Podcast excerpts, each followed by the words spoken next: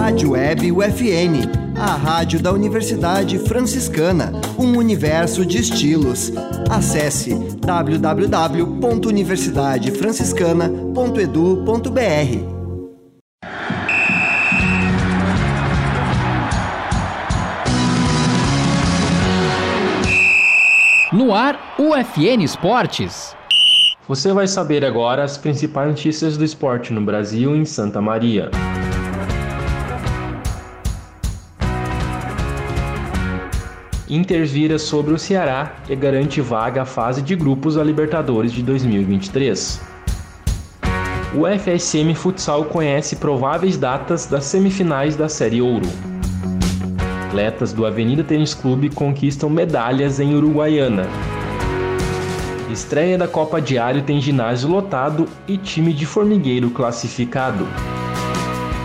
Atletas do projeto social Golfe na Escola competiram em Porto Alegre.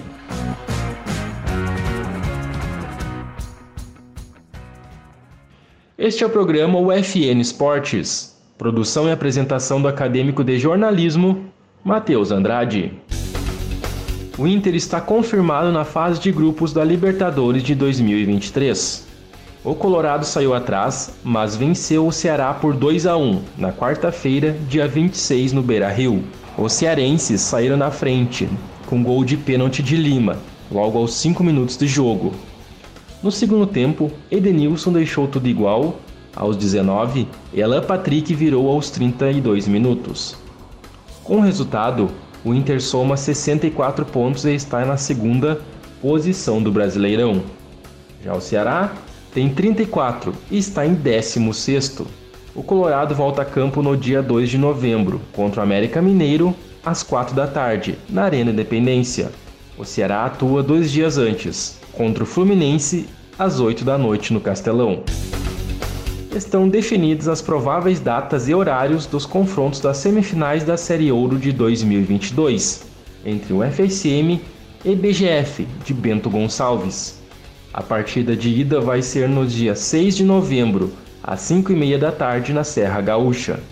O confronto de volta deve ser no dia 13, às 7 da noite no Centro Desportivo Municipal. As datas ainda podem sofrer alguma alteração. Na outra semifinal, União Independente de São Cepé já está classificado e aguarda a definição entre a ABC São José, de Cachoeira do Sul, e a BF de São Lourenço do Sul. Eles vão se enfrentar no próximo dia 5 de novembro. Sete atletas do Avenida Tênis Clube participaram do sexto Open Fernando Bastos Fittipaldi, realizado no Tênis Clube Rio Branco, em Uruguaiana. Destaque para os irmãos gêmeos, Daniel e Miguel Passini, os dois têm 10 anos e competiram na categoria 12 anos masculino.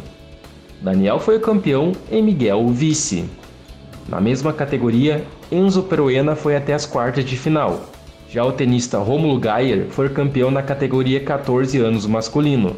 Miguel Passini, na 45 anos, e Henry Luz, na primeira classe masculino, foram até as quartas de final. Lucas Badra foi a semifinal da terceira classe até 34 anos. A primeira edição da Copa Diário de Futsal começou em Formigueiro, com um ginásio lotado. Cerca de 700 pessoas prestigiaram os jogos. Antes da bola rolar, foi realizada uma solenidade de abertura, que contou com a apresentação de patinação, além de autoridades e representantes dos times inscritos na competição. Em quadra, foi disputado o triangular do grupo 5, entre CDM Formigueiro, Racing de Toropi, Pumas de Quevedos. O CDM de Formigueiro e Racing ficaram no 4 a 4. Pumas perdeu por 5 a 2 para o Racing e o time da casa fez 4 a 0 no Pumas. Com os resultados, o CDM garantiu a classificação às quartas de final.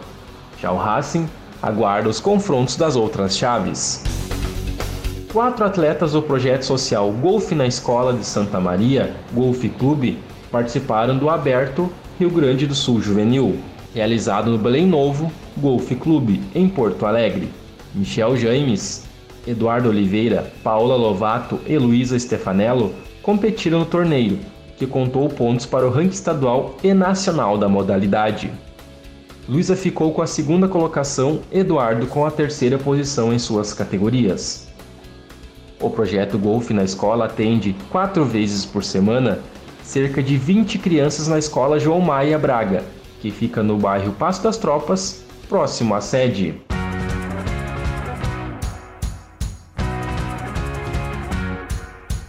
Este foi o programa UFN Esportes. Na Central Técnica Clenilson Oliveira é Alan Carrion, com a supervisão do professor e jornalista Bebeto Badic.